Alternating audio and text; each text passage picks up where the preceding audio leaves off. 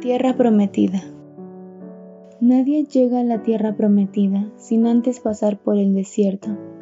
Es una frase que se entiende perfectamente cuando nos encontramos en medio de la prueba. Cualquier persona que se encuentra en un desierto sabe que podía pasar mucho tiempo en ese lugar y que cualquier esfuerzo por salir podría resultar en vano. Algunos en su paso por el desierto mantienen su esperanza confiando en que cuando al fin su estancia allí termine, abrirán sus ojos y verán la tierra prometida.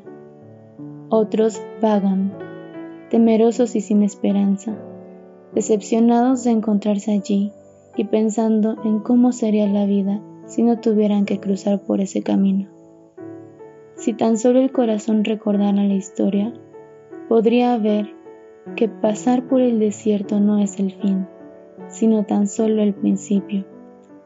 Del otro lado, nos espera lo que no hemos visto, pero que siempre estuvo hecho para nosotros, y que además nunca estamos solos en nuestro viaje.